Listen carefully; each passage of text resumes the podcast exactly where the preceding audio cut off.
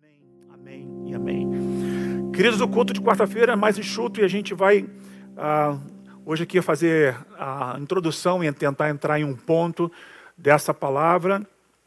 E eu quero compartilhar com vocês, conforme o nosso tema, glória artificial, a igreja plástica. É, de onde o senhor tirou essa ideia, pastor?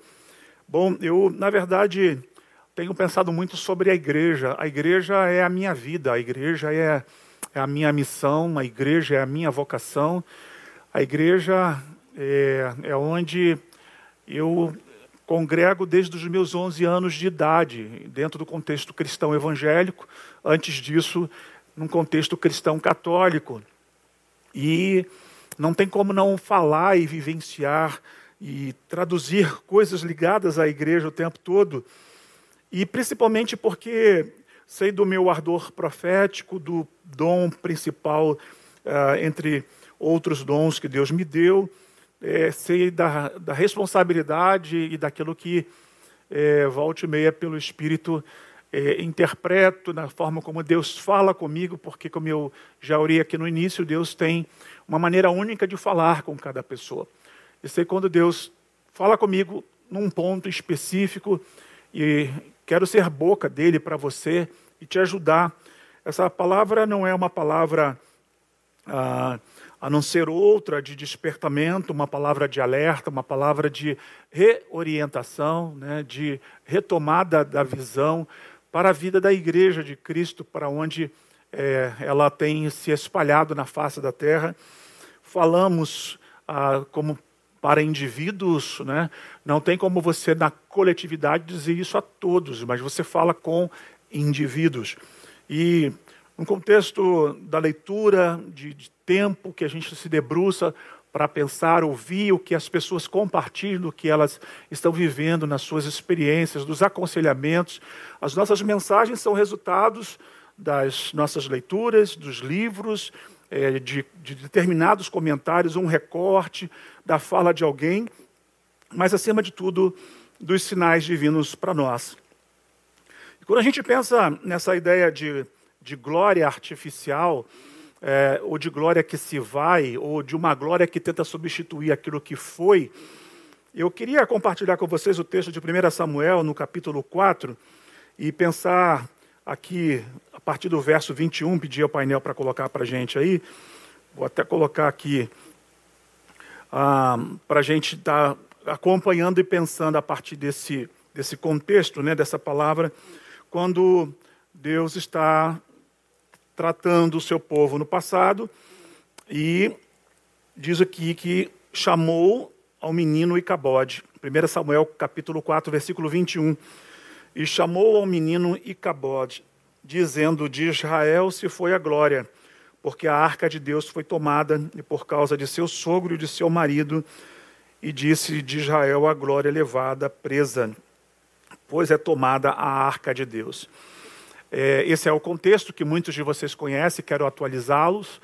Ah, Israel estava vivendo um tempo é, inaugural dos juízes ali, e Deus estava na casa de Eli, o sacerdote, fazendo algumas coisas, ou querendo e esperando algumas coisas da casa de Eli. Ele e seus filhos tinham a responsabilidade de conduzir o povo, a nação, de traduzir para o povo e a nação os desígnios de Deus, de ser, acima de tudo, o exemplo e a história mostra que houve uma batalha entre Israel e os filisteus, como era comum naqueles dias, guerras que se concentravam naquelas regiões, as lutas de conquista de território, de briga por poder espaço físico.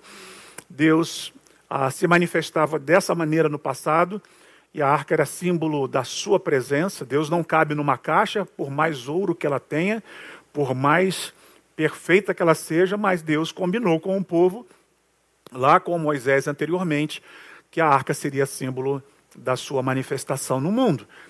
E através desse objeto, desse símbolo, é, portanto, Israel que se garantia nas suas batalhas, nas suas empreitadas, né, em todos os sentidos contra os povos inimigos.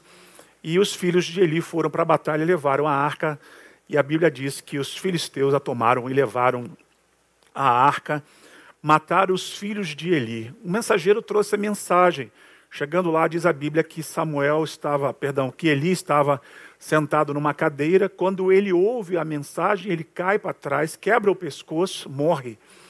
A, a, nora dele, grávida de um dos filhos do, dos que morreram, é, está ali profundamente tomada de um sentimento de choque, de nervosismo, e ela entra em colapso.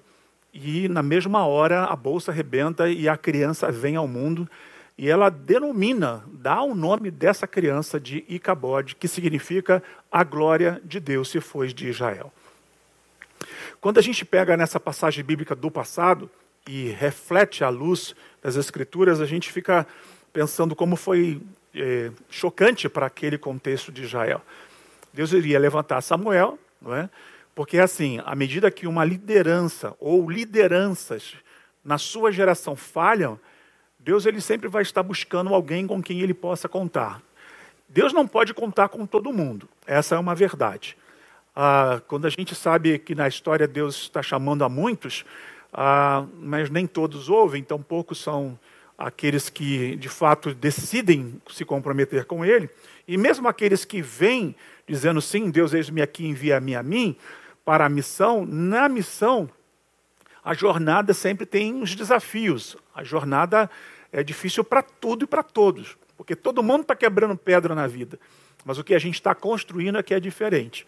Então, essa parte da Bíblia conta-nos esse episódio, esse, esse período em que a presença de Deus é vinculada a esse objeto é, vai, portanto, embora e é levada. E aí começa toda uma fase né, de desafios para Israel. E a Deus, mais tarde, vai trazer a arca através de Davi. E Davi vai levar a arca, ainda cometendo os erros no processo da, do transporte desse objeto até um lugar onde Deus de volta traz a sua glória é, para a nação e eles vivem um tempo de justiça, um tempo de conquista, um tempo de é, expressões divinas bem marcantes, como é lido os contextos de Velho Testamento. Bom, mas nós estamos já no Novo Testamento, nós já estamos vivendo uma, uma fase da, do cristianismo mais de dois mil anos depois da presença de Cristo na história. Mas quando eu olho, irmãos, é, os relatos históricos, e eu gosto de história, é, a história mexe comigo de uma maneira especial.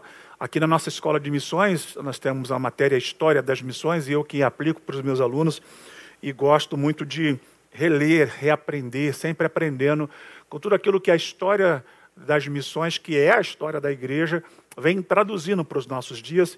Eu, portanto, me peguei esses dias pensando de como ah, nós estamos vivendo nesse contexto de país, de igreja evangélica brasileira, é, também pelas minhas leituras da igreja evangélica no mundo, especialmente em contextos como da Índia, do Haiti, de países onde já trabalhamos, de países aonde estamos atuando, em contextos outros dos meus amigos que estão é, em outras nações servindo como missionários em campos extremos é, de perseguição, em muitos desafios é, por aí afora, e a gente faz dessas leituras, portanto, algumas traduções para aquilo que aponta para os nossos dias.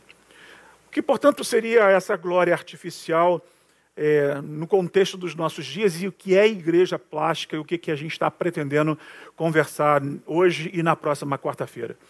Bom, é a ideia de que quando alguma coisa vai embora, muito importante, a nossa tendência é colocar no lugar algo que a substitua, e, portanto, dependendo do que seja, nunca será ah, substituída, nunca jamais será ah, colocado algo no lugar ah, daquilo que de fato nós temos como essência, como eh, necessidade, de fato de dependência e, acima de tudo, porque no fluir da vida em Deus, nada o substitui, nada daquilo que vem do seu trono, da sua graça, dos princípios que norteiam a nossa vida em Cristo.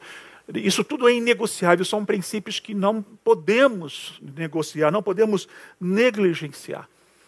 E, portanto, o que se percebe ao que se ver da igreja ao longo da história é que, de alguma maneira, parece que, em, em alguns contextos, a glória de Deus ela está muito artificial, tentando imitar alguma coisa que já não é mais. E, portanto, o que nasce é uma igreja plástica. Plástica porque nada contra a ideia de plástico. Eu estou falando sobre objetos de plástico. Estou aqui com o meu iPad, o plástico está aqui presente, é a capa, é do celular. Nesse óculos tem um tipo de plástico. O acrílico é um tipo de plástico. A gente tem plástico na garrafa da água, plástico em todos os contextos. Não, não é nesse sentido de que o plástico não possa nos servir, mas numa ideia de que não é natural, de que não é orgânico, de que não é um, um elemento vivo, não é vívido. É nesse sentido que eu quero compartilhar e pensar com vocês. Quando eu leio a história do cristianismo e pego os primeiros 300 anos, eu vejo como aquela igreja era viva. Você pega a igreja de Atos dos Apóstolos, a igreja de Jerusalém, como a vida brotava e fluía entre eles. A multidão dos que creram era só um coração, na alma uma somente, uma semente, aquela unidade da igreja. As coisas que aconteciam, quem tentava fazer alguma coisa fora da glória de Deus, como Ananias e Safira, por exemplo, se davam maus, se davam mal. Outros que tentaram é, usar e comprar o poder é, dos apóstolos. No caso de Filipe, lá em Atos capítulo 4, quando ele vai para a cidade de Samaria e ele faz aqueles efeitos todos maravilhosos, havia um mago ali que queria comprar aqueles truques que para ele era truque. Até que Pedro vai lá, olha, você não sabe com que você está se metendo. O cara tremeu de medo, parou a conversa. E mais na frente, quando Paulo vê alguém se levantando contra os movimentos de Deus e diz fique cego, e o cara fica cego. Essas coisas que chocam a gente, inclusive no Novo Testamento, é, que faz a gente refletir e pensar, meu Deus, quanto, quanta unção, quanto poder, quanta vida brotando, quanta seriedade acima de tudo. E eles vão vivendo isso por 300 anos. Os discípulos dos apóstolos, os discípulos dos discípulos dos apóstolos. Três, quatro, cinco gerações adiante vivendo vida em Deus, vivendo vida no Cristo, da presença do Cristo, que é a manifestação da glória de Deus na terra. Ele é a arca em pessoa, ele, ele é a vida em pessoa, ele é o acesso à vida em pessoa. É um Deus entre nós, um Deus que se materializou, mas que mesmo depois de morto, ressuscitado, vai com seu é, com seu corpo glorificado para o céu, envia o seu espírito e agora a dinâmica da vida brota e tudo aquilo que começou a trazer essa consistência da presença de uma igreja na história. Eu não sei qual é a sua impressão, mas quando eu leio o Novo Testamento e eu leio os meus dias, eu fico pensando, meu Deus, nós estamos muito longe disso. Tem alguma coisa que está desentoada. E a sensação que a gente tem é que parece que a glória se foi de muitos contextos históricos das nossas igrejas mundo afora. Nesse tempo de pandemia, muitas igrejas fecharam suas portas. A gente não sabe exatamente aqui precisar quantas, das muitas que estavam implantadas em muitos bairros, que não tiveram consistência, acima de tudo financeira, porque esse é o problema. Muitas igrejas regidas por culto não tiveram mais como fazer culto. Agora estão retomando, porque as igrejas já reabriram muitas delas, né, por conta de algumas decisões é, de cada liderança. Aqui, nossa liderança tem ainda essa decisão pautada de que vamos segurar até o dia que der. E a gente é, viu que muitas delas se foram. A pergunta é: quantas dessas igrejas fizeram falta nos bairros por onde elas estavam estabelecidas ao se fecharem. Qual era a relevância dela? Qual era a presença de Deus naquele lugar através de uma igreja, de uma igreja, de uma igreja viva? Porque quando a gente vai construindo uma glória artificial e criando cada vez mais artifícios, por exemplo, nós estamos aqui diante de, de, um, de um novo é, tabernáculo, né? que é totalmente diferente do que vocês, quando voltarem, vão vão voltar aqui para ver. A gente tem aqui todas essas luzes, tem painéis, a gente tem até máquina de produzir fumaça. essas coisas fazem parte dos nossos contextos. A luz, por exemplo, que me ilumina aqui, que sombreia tudo ao redor, para fazer com que a transmissão seja bem feita. Todas essas coisas são importantes. A gente pode utilizar muitas coisas para é, servir a Deus da melhor maneira possível. Pode pegar um carro capaz de viajar para transportar as pessoas, fazer doações, um bom carro. A gente pode ter as nossas economias concentradas para construir boas coisas para servir as pessoas. Mas quando a gente tenta maquiar tudo aquilo que de fato não é divino e tenta impressionar as pessoas e tenta criar e principalmente nos contextos de Brasil, América Latina, de um povo muito sensitivo, de um povo muito emocional, de um povo muito emotivo, e que as pessoas estão, às vezes, se debruçando em, em relações culticas e de é, movimentos religiosos que não demonstram exatamente nada do que de fato Deus é na vida da gente. Porque glória de Deus, mais do que essa coisa, oh, quanto poder, olha quanto, quanta luz, quanto brilho. É, mas esse brilho ele precisa ser é, visto para além dos lúmenes, para, para além dessa capacidade que os LEDs podem produzir, mais do que os efeitos artificiais, mais do que sons que possam nos levar às emoções mais. Não, não é, isso não é glória de Deus. Isso são, são estruturas que a gente pode utilizar dentro de alguns contextos para fazer parte daquilo que é a nossa vida, serviço e missão. Glória de Deus, irmãos, ela, acima de tudo, é de uma, uma presença de Deus em nós, tão presente em nós, que é o que eu quero discorrer do que seria, portanto, uma, uma igreja com a glória restaurada, uma igreja, uma igreja orgânica, uma igreja que tem essa capacidade de viver a vida de Deus na terra, de representá-lo dignamente, de representá-lo fielmente, de representá-lo com as características de quem ele é, do que o céu significa. Bom, sabemos que o céu não é aqui, que o paraíso não é aqui, mas a, a presença do reino de Deus em nós é a máxima representação da glória de Deus na terra. Quando o reino de Deus está presente na vida da igreja, a gente não precisa botar muita placa, a gente não precisa fazer muita propaganda, as pessoas, elas percebem Deus em nós. Então, nesses 300 anos de história, foram maravilhosos, mas depois que entrou o pré-CNPJ, porque pré-CNPJ, a institucionalização da igreja, é muito difícil traduzir o que é a igreja a partir de então. Nós também somos um CNPJ. Igreja Batista Betânia tem um CNPJ. Agora há pouco ele foi publicado aqui na sua tela. Inclusive vincula até transferências bancárias através dele. É importante, é uma instituição, ela é uma organização, mas ela é um organismo vivo. E é isso que é a diferença de ser uma igreja plástica de uma igreja viva, de uma igreja que se expressa de fato com a presença de Deus sentida mais do que na emoção nas relações, nas construções, na maneira como a gente administra as nossas finanças, na maneira como a gente coopera uns com os outros, na maneira como a gente está a serviço das comunidades que estão ao nosso redor, na maneira como a gente conduz a nossa vida como indivíduos, nas nossas relações em casa, na coletividade, na maneira como o marido trata a esposa, na maneira como a esposa trata o marido, a maneira como um pai trata o filho, a maneira como um filho trata o pai, nessa conversão genuína, no temor, na graça, no favor de Deus, mas também a gente proporcionando uma vida num ritmo que,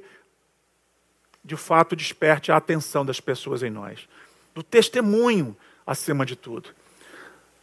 A glória de Deus artificial, ela é sentida quando no meio e na presença das pessoas, onde a gente costuma ser mais representativo do que de fato somos às vezes, se não tomarmos os devidos cuidados, porque entre o verdadeiro e o falso é, é a, a própria luz que brilha original. Eu sempre usei esse exemplo em algumas das minhas falas, você já deve ter me ouvido falar.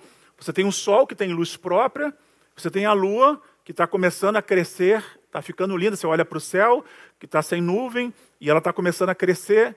Né? Daqui a pouco ela vai ficar cheia. Mas a luz não tem luz própria. Ela é o reflexo da luz do sol.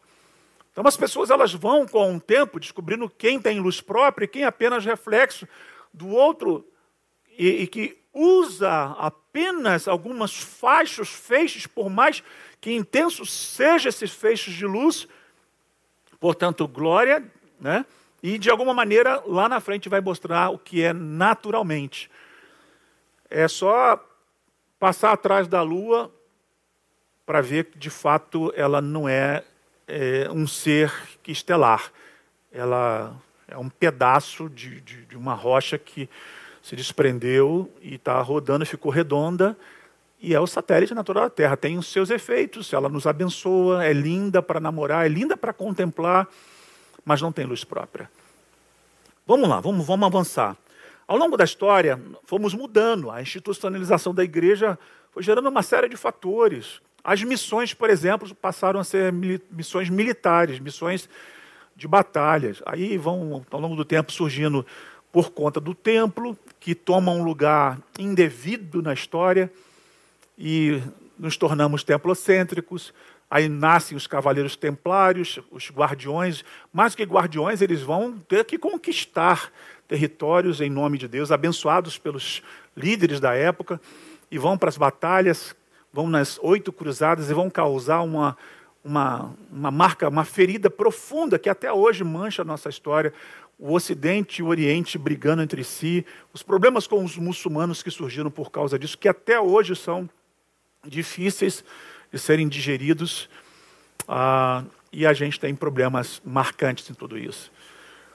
Bom, nascer um período de mil anos, praticamente aí chamado de Idade das Trevas, e principalmente batizado porque a igreja era a maior responsável de produzir elementos que impediram as pessoas por mil anos. Estou falando de um tempo longo, onde a razão não tinha, não tinha vez, onde ah, as pessoas eram queimadas vivas, condenadas por causa de alguns rituais, onde alguns cientistas, eh, mais tarde eles foram sendo aceitos, mas ideias que, que mudavam ah, aquilo que era imposto pelas lideranças da época.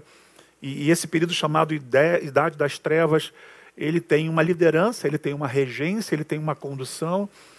Ah, acima de tudo, a ignorância, a ideia do medo, a época das indulgências, a época das indecências, onde a moralidade era estabelecida a partir desse critério do medo, da força, da ameaça, das muitas prisões, das inquisições.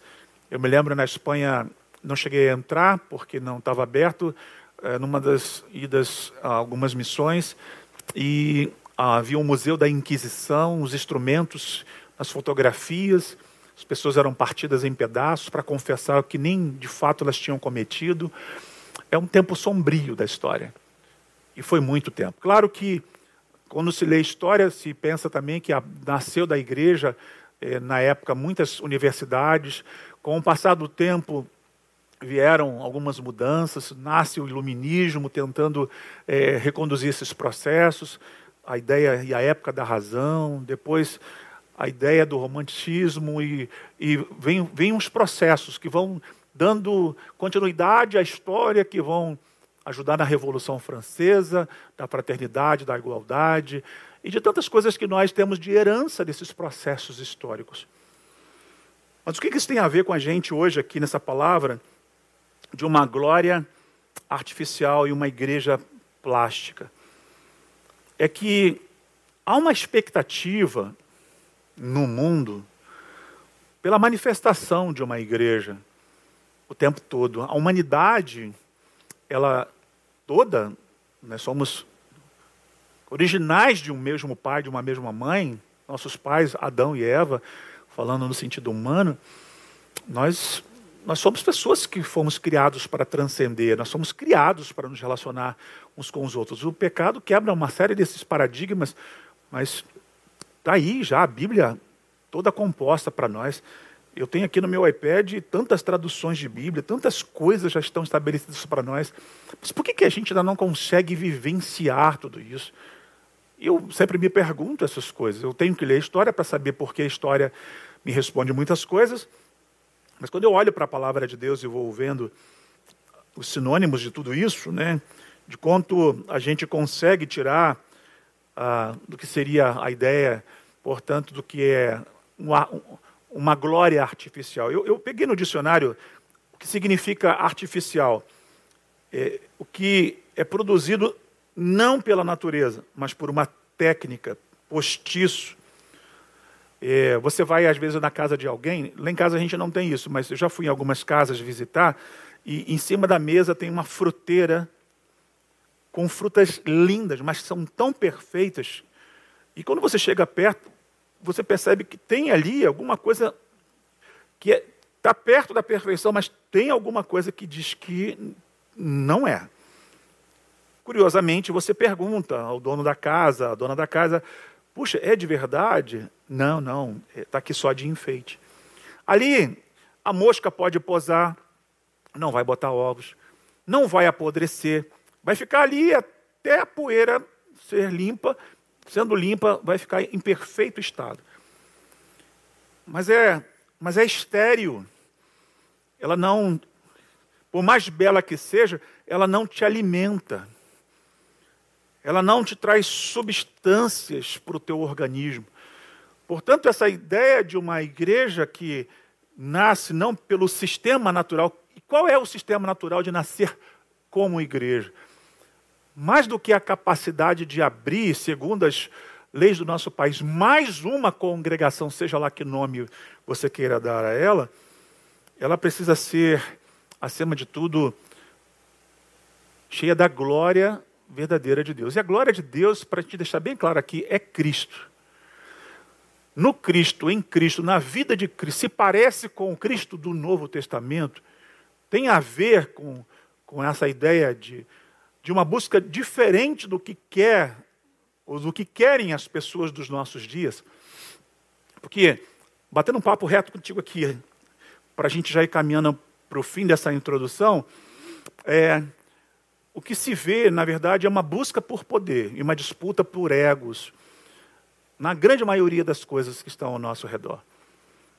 De tudo que a gente vai começando a tentar destrinchar e ver que os frutos e os resultados de muito do que está por aí, no fundo, no fundo, tem nome de Deus, mas não é divino.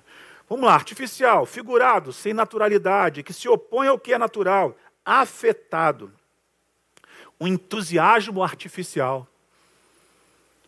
Entusiasmo artificial. Essa aqui é, eu quero grifar para você.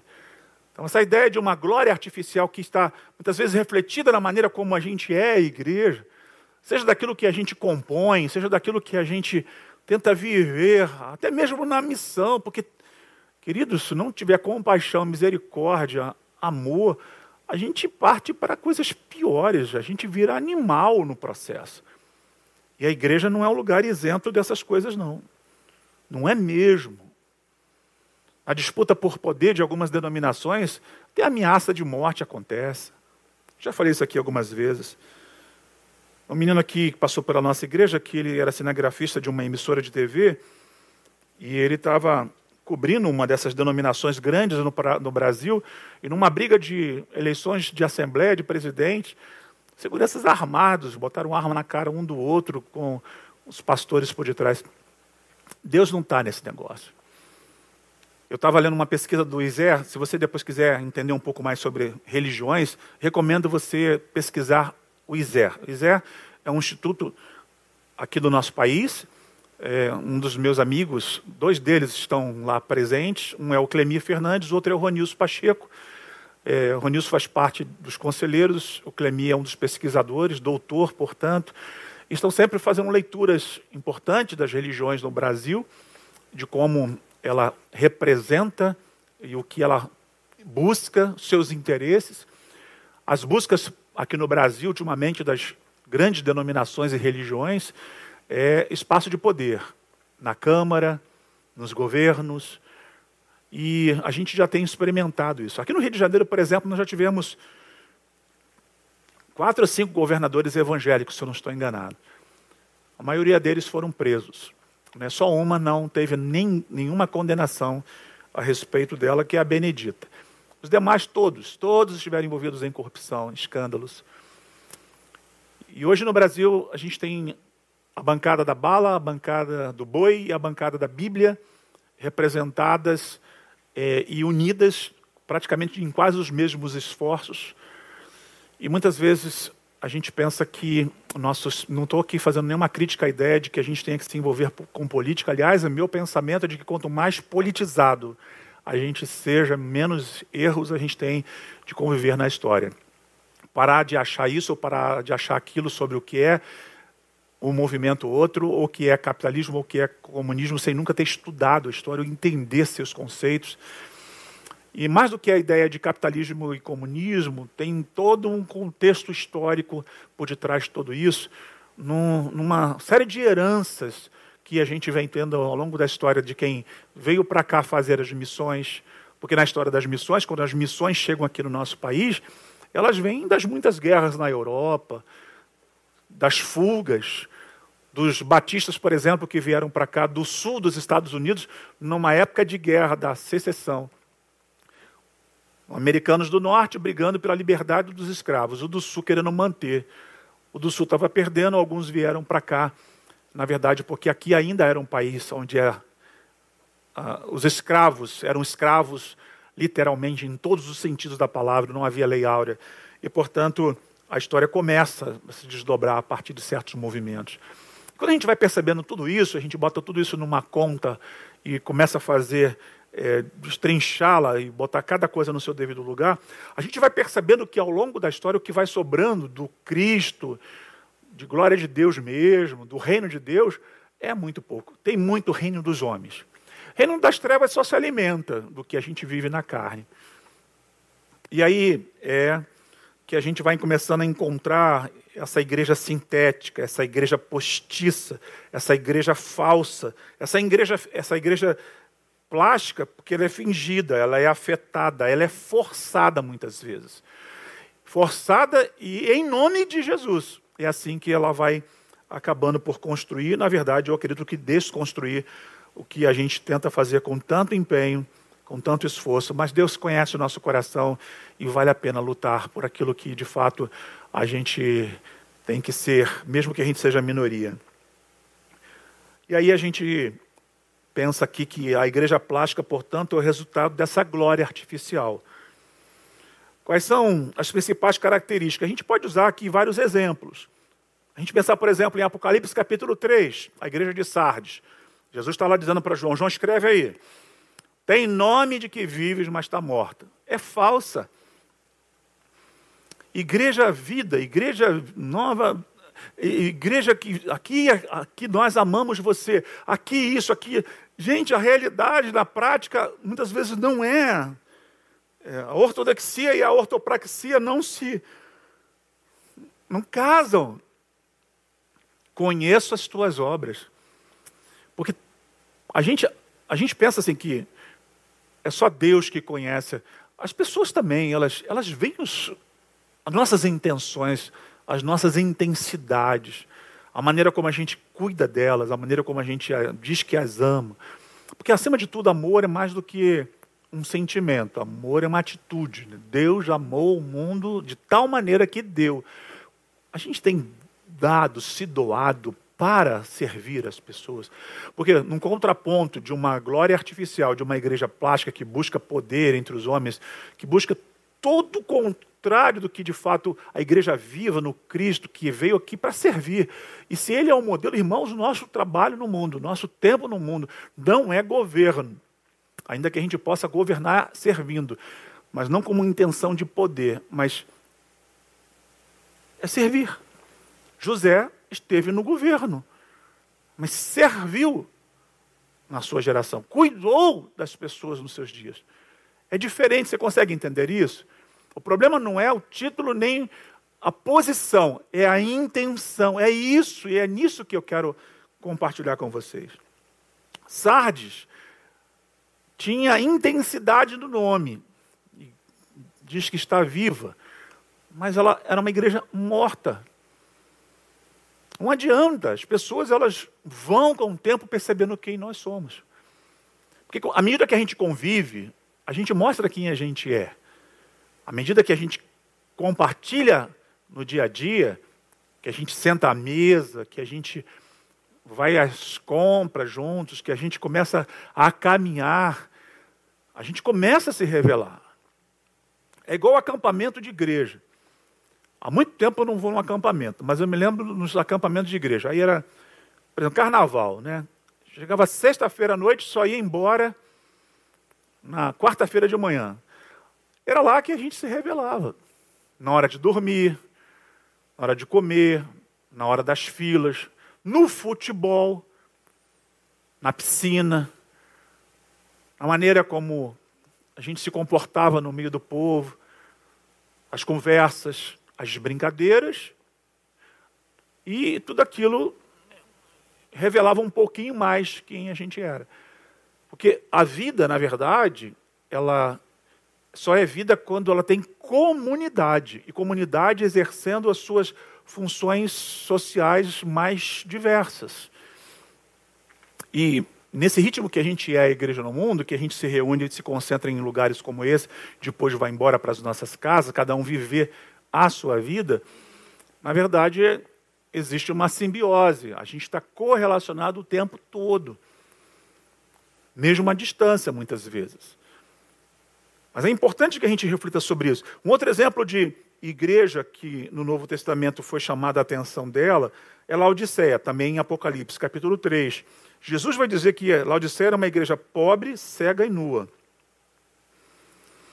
Porque era uma igreja que tinha riquezas financeiras, ela achava que ela tinha, segundo os historiadores, o melhor colírio que já era desenvolvido naqueles dias da medicina mais avançada.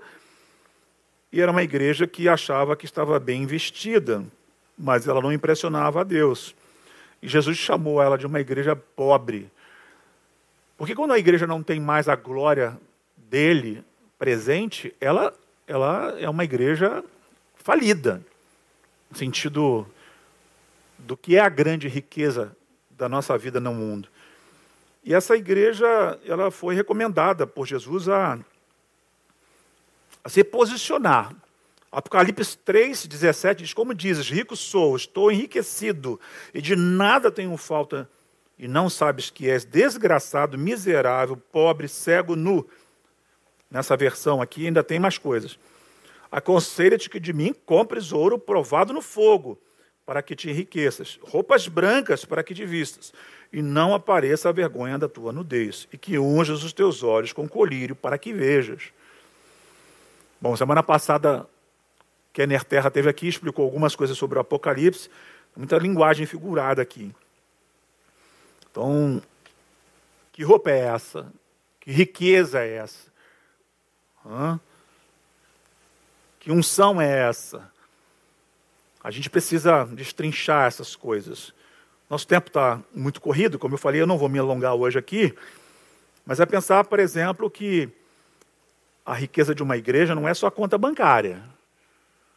Porque a igreja pode ter milhões na conta, mas se ela não usa para servir ao povo, para atender as demandas das pessoas, essa igreja ela é uma igreja miserável. Veja, por exemplo, lá em Atos dos Apóstolos, quando as pessoas vendiam suas propriedades e era muito dinheiro rolando. Você imagina, isso acontece nos nossos dias, vocês que são donos de propriedade, a gente vendesse tudo, pegasse e colocasse aos pés dos apóstolos, dos líderes dos nossos dias, e dissesse aqui, ó, está aqui esse dinheiro. Diz a Bíblia que eles pegavam esse dinheiro, irmãos, e eles compravam pão, alimentos, e tudo aquilo que, além dos alimentos, porque não é só de alimento que a gente vive, para dar condição às pessoas de viverem. Não era sobreviverem, não. E de todas igualmente compartilharem a mesma coisa. Na mesa, sentado, estava o cara que foi outrora riquíssimo e o outro que não tinha quase nada, que morava de aluguel. E até o morador de rua que foi salvo por Jesus, passou a enxergar porque era cego, e estava todo mundo junto. Aquela igreja era uma igreja rica. É, é dessas riquezas que a gente está falando. É rico de graça. Eu vou falar sobre graça na próxima semana. É rico da fé, uma fé rica, capaz de produzir coisas incríveis para abençoar uns aos outros. Parece que eu estou contando uma história de um filme de, de romance, né? Não, é, é a igreja de Jesus. Ela existe. Ela está aí em algum lugar. Ela pode estar presente em mim, em você. E em algumas áreas da nossa vida a gente está um pouco melhor, em outras a gente precisa melhorar, porque a gente sempre tem coisas para melhorar. Tem coisas da vida que a gente deve melhorar. Tem coisas que a gente precisa melhorar. Tem coisas que a gente está bem, pode aperfeiçoar. E o que é? Como é que a gente é visto por Deus? É? Chama ela uma igreja nua. Quando o rei está nu, né? quando aparece a sua vergonha, quando aparecem os seus erros, quando a, nudez, né, é, ela, ela expressa, não, não estou falando dessa nudez física, de aparecer seios, de aparecer genitálias, é essa nudez da nossa interioridade, quando se revela as nossas estatísticas dentro das igrejas, nos dias atuais, a gente tem sido exposto. E hoje não há nada que, né, para Deus nunca foi, nada que fique encoberto que não possa se revelar. Isso vai tudo ser revelado um dia.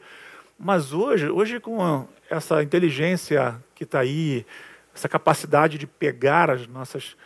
Ah, irmãos, como, como se expõe a gente o tempo todo. De uma igreja que, estava falando do Isé, faz uma pesquisa, por exemplo, de remessas e envios de missionários para o mundo e de alguns lugares onde no mundo nós não somos nem mais bem aceitos, nem quistos. Algumas igrejas que saíram aqui do Brasil, que enviaram os missionários para outros lugares, estão sendo expulsas não por perseguição por causa da justiça, mas por causa do dinheiro, por causa do desvio financeiro. E nós não estamos falando de milhares de reais, nós estamos falando de milhões de reais. Eu sei que alguns de vocês sabem de que eu estou falando.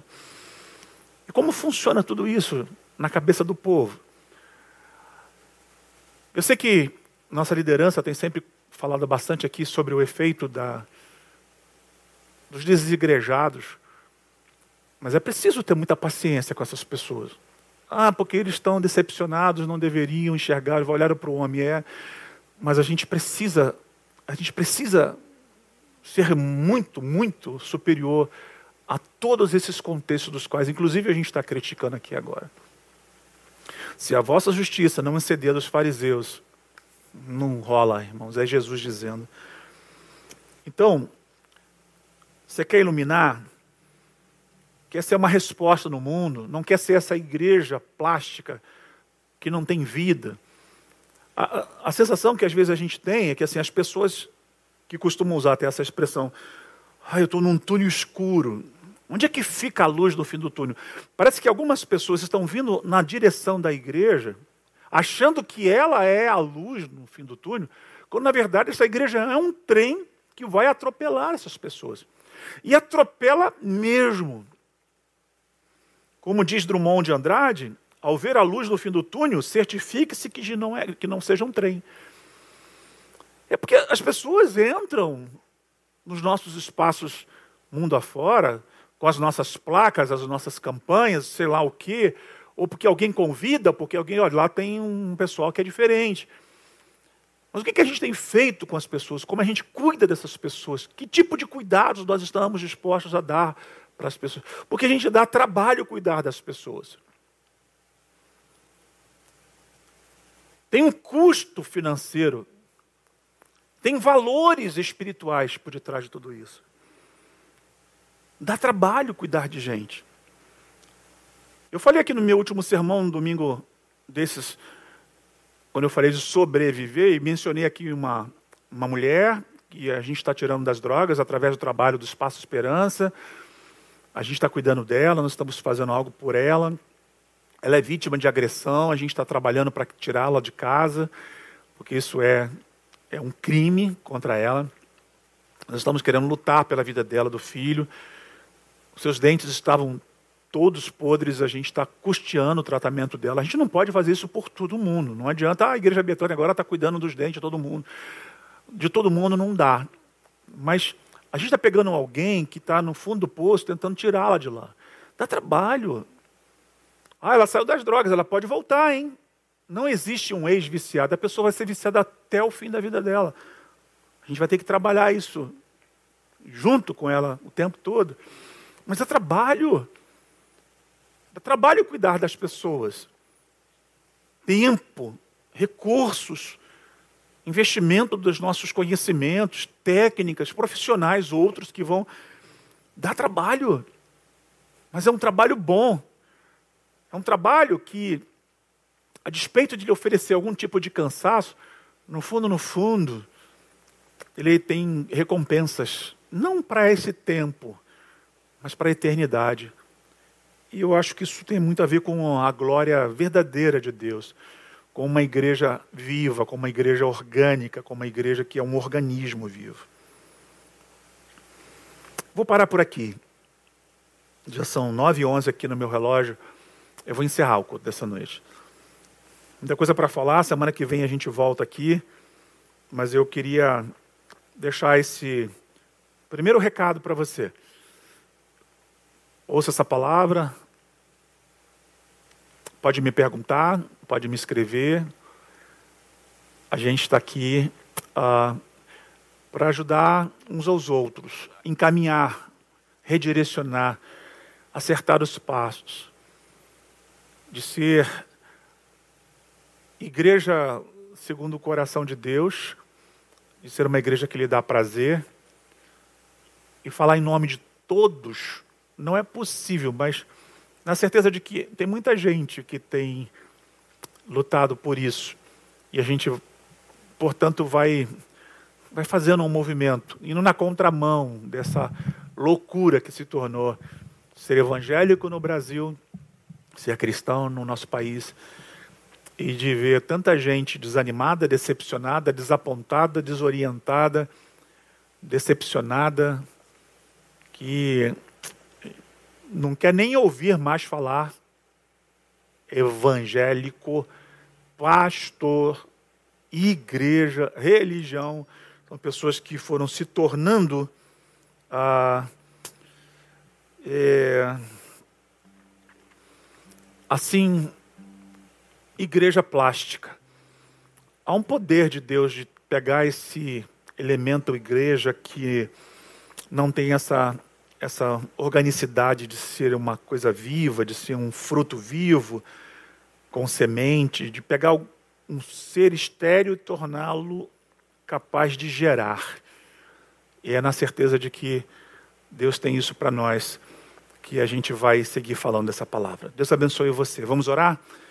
o Maxson vai cantar uma última canção e depois a gente está encerrando nesse encontro nessa noite. Deus abençoe você, sua família. Busque a retomada da glória de Deus em você. Não fique no contexto de artificialidade. Vai para o natural, para o sobrenatural. O sobrenatural traz para o natural, porque a gente, a despeito de viver a sobrenaturalidade de Deus em nós, a gente está no mundo real. E talvez seja exatamente esse ponto que está faltando na vida de muita gente.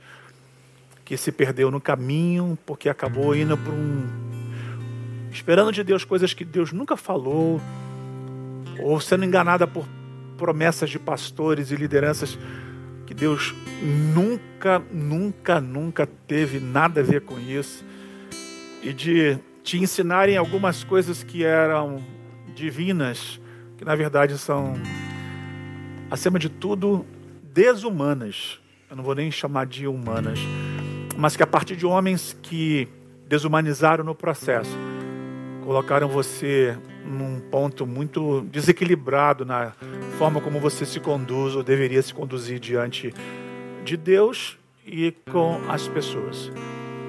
Vamos orar. Senhor, abençoa o teu povo guarda-os, proteja, livra-os do mal. Aviva a tua obra no meio de nós. Aviva o meu coração, o coração dos meus irmãos. Ajuda-nos a cuidar daqueles que estão vivendo longe porque viram-se diante de uma glória que não era tua, acreditaram em certos sinais que não eram teus e se decepcionaram, que estão em ambientes de igrejas plásticas que não oferece vida, está lá como um elemento que parece de verdade, como uma planta que vai produzir novos brotos, novas sementes, mas não é. É, é linda, é perfeita nos detalhes, nas cores, imita muito bem, mas não pode fazer bem, porque não é de verdade. Te pedimos que nos ajude a nos reposicionar para ser a igreja que tu queres, sem mancha, sem ruga, sem mácula, viva, desejosa da presença do Senhor, do noivo, de se sentar e comer e conversar e se entregar na intimidade contigo, de desfrutar o que a vida em ti representa de fato e de verdade, tudo dentro de um contexto onde não para em nós, mas que flui através de nós como um rio de água viva para a vida de tantos quantos sabem que de verdade a gente estava na tua presença. Sem precisar falar muito, sem precisar é, divulgar, mas elas vão vendo que há um, um toque de divindade em nós, há um toque da glória viva do Senhor em nós. Restaura a tua presença na tua comunidade de fé, né, pela terra espalhada, e ajuda-nos a levar essa geração que está agora, da que vem adiante, para outros termos, mais perto do Senhor. Ora, vem, Senhor Jesus, manifesta o teu reino no meio de nós. É a nossa oração. Amém, amém. Deus abençoe vocês, queridos. Mais uma canção e a gente está encerrando esse encontro. Até quarta-feira que vem, é, sobre essa mesma palavra. Mas antes de quarta, tem domingo, manhã e noite, com o nosso pastor aqui. Tchau, fique com Deus.